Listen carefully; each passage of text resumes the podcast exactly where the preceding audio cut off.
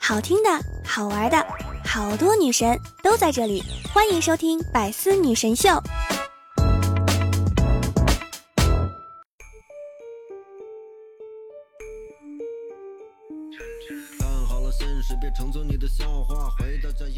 Hello，各位队友，欢迎您收听《百思女神秀》。那我依然是你们的肤白貌美、声音甜、帝都白美就差富的周二女神小六六。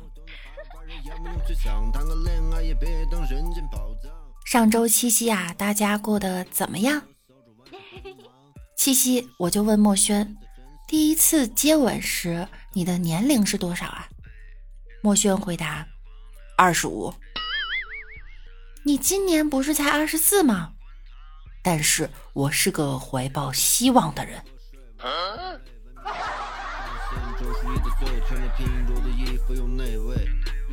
七夕那天呀，很多人发了朋友圈，一条微商的朋友圈亮了。他说啊，今天无论你朋友圈有多少秀恩爱的，我都会用广告将他们呢刷下去。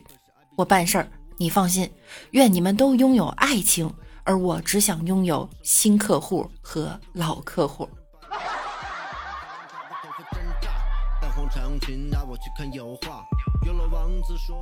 七夕当天。老文案大师杜蕾斯官方微博发了一条消息啊，今晚让雀雀等久一点，并配了一张图，文字是一年一度，晚点结束。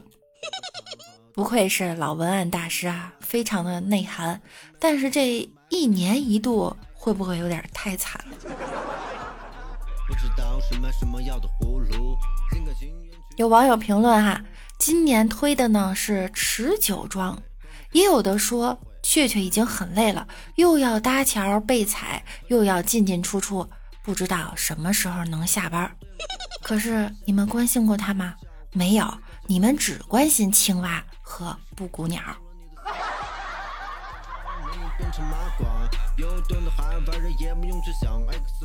七夕那天，柚子姐姐发了一条朋友圈。说是结婚五周年，已经感觉没什么激情。闺蜜们看到以后，一个个的起哄。其中一个离过婚的妹子以过来人的经验感叹道：“如果觉得平淡无聊，那么翻翻他的手机，相信我，你们的故事又开始了。”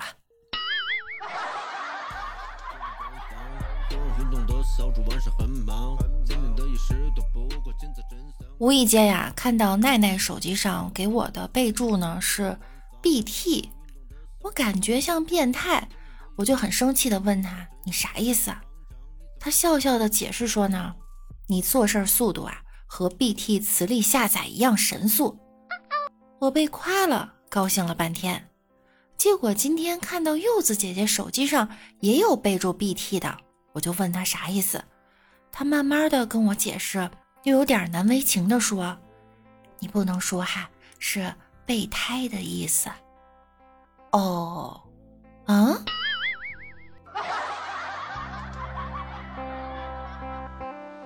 你说？星辰说：“我失恋了，陪我去逛逛吧。”雷雷心里特别高兴，心想啊，等了好久，终于等到这天了。雷雷赶紧说道：“我陪你去逛逛吧。”星辰说。好的，谢谢你。我想逛逛母婴店。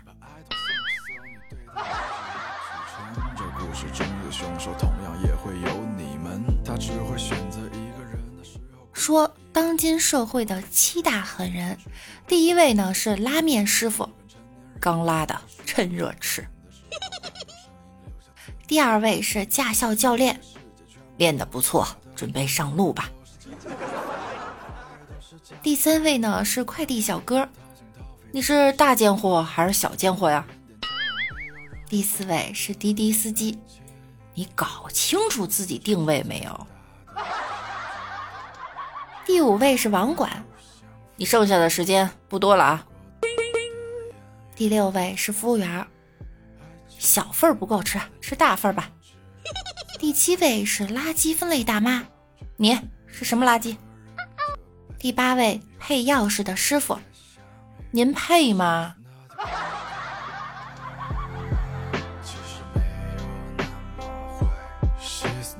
今天呀是九月一号了。朱广权的开学段子亮了。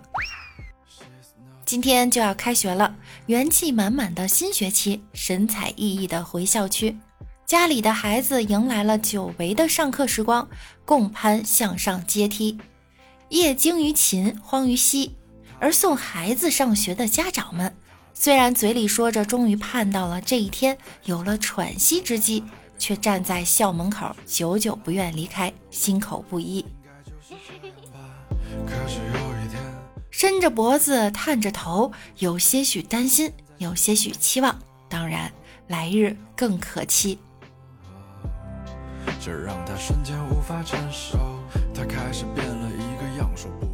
我们班上啊，新来一个同学，长得很老成，老到什么程度呢？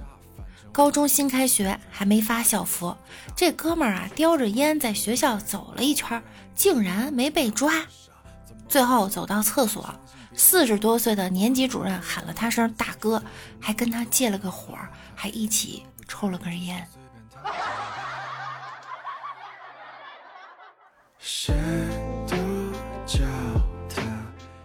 九月一号开学了，九月二号呢，中元节。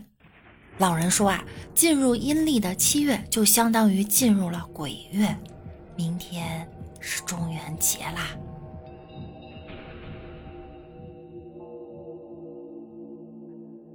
小鱼干是开餐馆的，昨天打烊前来了一个年轻人，要了两碗面，一碗自己吃，另一碗放对面，并放了一双筷子。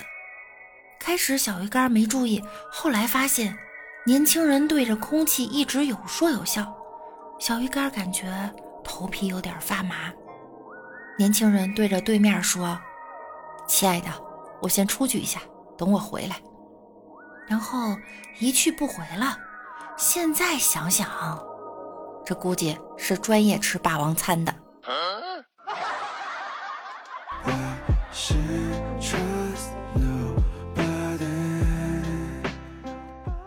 不知道你们怕不怕鬼哈？反正墨轩呢是特别怕鬼的，他老婆也是。有一次墨轩晚上提前下班回家呀，就听见屋里老婆在喊。死鬼，不要走开呀！吓得他一晚上都没有回家，在网吧包了一宿。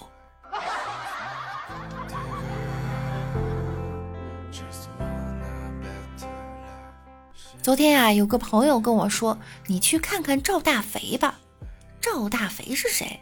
结果真是不看不知道，一看吓得我都不敢睡觉。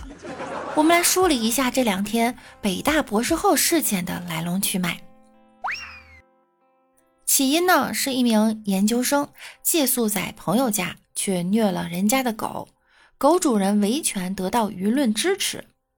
这时候呢，一名自称北大博士后的大姐高调发了几个视频抨击狗主，其论点呢，主要是一条狗命值几个钱呀？就算这狗被他打死了，我们就相当于他为大学生心理健康做了牺牲呗。建议啊。全面捕杀，禁养大型犬，这就相当于为国家节省粮食了呀！这狗主人很阴险呀，故意找营销号把这件事儿弄大。别人是打狗，你是要害人呐？你故意找的营销资料，没想到落在我手里了吧？嘿嘿，我会以北京大学博士后的身份向上级汇报。看完这个吧，我就挺想笑的。真的是第一次相信啊，什么叫相由心生？这三观不正呢，就会导致这个五官不正。就算是他五官不正也不要紧，这属于自然灾害。你能不能用点阳间的表情？你看那个表情弄的，《西游记》又不拍续集，最近啊不面试妖精。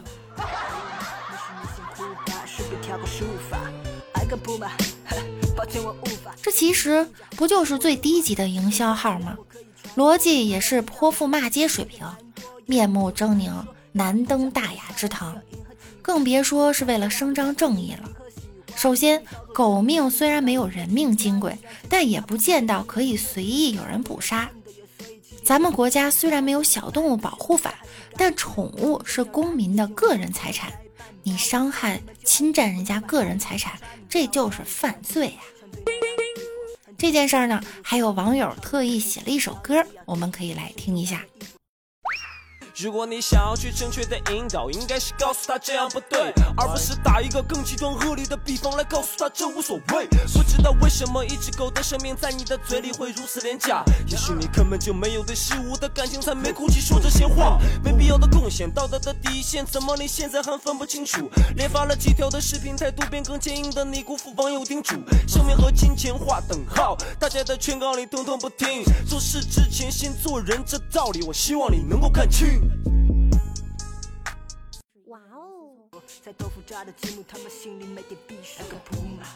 前段时间呀，日本媒体曝光了一起发生在男子高中宿舍的猥亵案。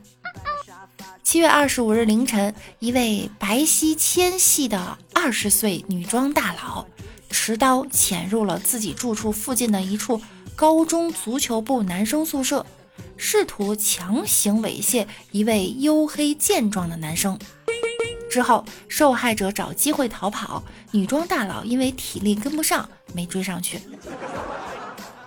这位女装大佬呢，其实是一位某视频上的女装博主，而那位受害学生，一个晒得黝黑、身材健壮的高中生，他呢是足球部的一员，白天训练累得不行，凌晨正睡得沉，却被潜进来的森冈优实拿着刀叫醒。也许是怕说话声音和动作惊醒其他人，森冈啊一边拿刀威胁，一边把他转移到另一个空房间监禁了起来，并且逼迫他做猥亵行为。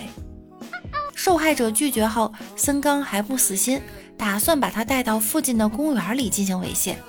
随后，高中男生找机会逃跑，高中生马上报警。不久后，警方根据监控录像锁定并抓获了犯罪嫌疑人。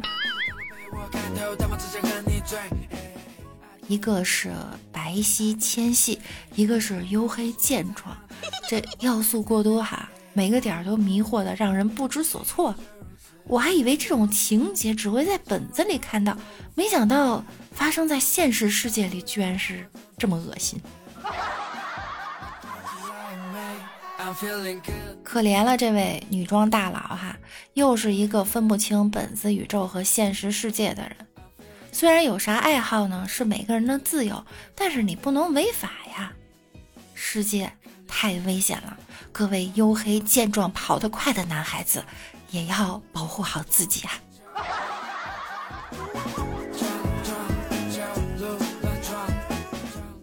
八月二十七日晚。有人在北京莲花池公园的池塘里发现了一个漂浮在水面上、面无表情、一声不吭的女孩。工作人员为了确定女孩的状态，问了女孩好几句话，但女孩都没啥反应。大家还以为女孩不幸遇难，直到工作人员捞她的时候呢，她呛水扑腾了一下，大家这才知道女孩原来还活着。原来女孩是因为想捞落水的手机，不小心落水的。但她不会游泳，靠漂浮等到了救援。围观的人直呼女孩厉害，真淡定，心理素质真强。女孩获救后，在民警的帮助下回到了家。推测呀，女孩不是淡定，她是不敢说话，怕一说话打破了扎克拉的平衡。女孩不知道呢，其实她已经学会游泳了。只要保持这个状态，手再划了两下啊，就是仰泳。其实游过泳的人都知道，这样漂在水上其实是很容易。你只要全身放松，对平时囤积在大腿、腰部、胸部和手臂的脂肪充满信心就可以了。但对于不会游泳的人来说呢，这么做只有一个技术难点，就是胆子得大。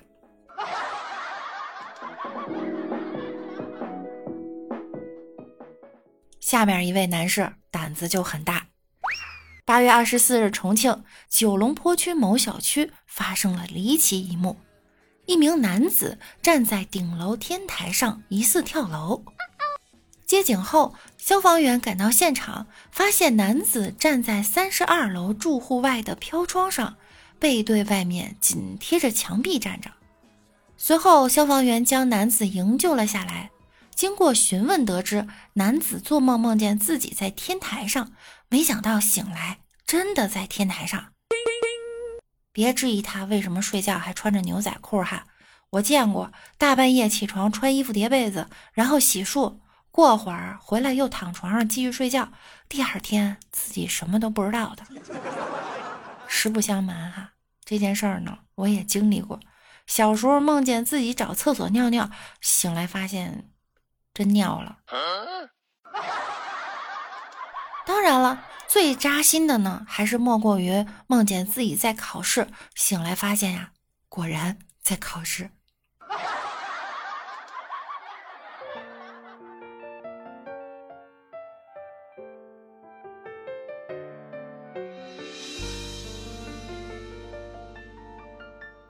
好啦，本期节目到这儿又要跟大家说再见了。想要听到更多的新闻趣事和有趣的段子，可以在喜马拉雅搜索“万事屋”，点击订阅并关注我。我是主播六六，那我们下周不见不散喽，拜拜啦！下一站机场门外，拥抱你的背影。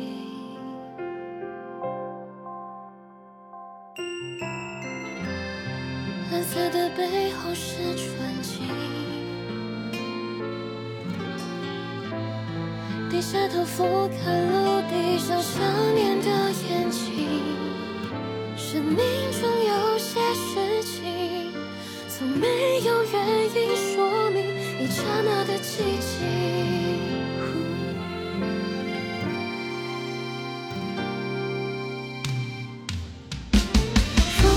精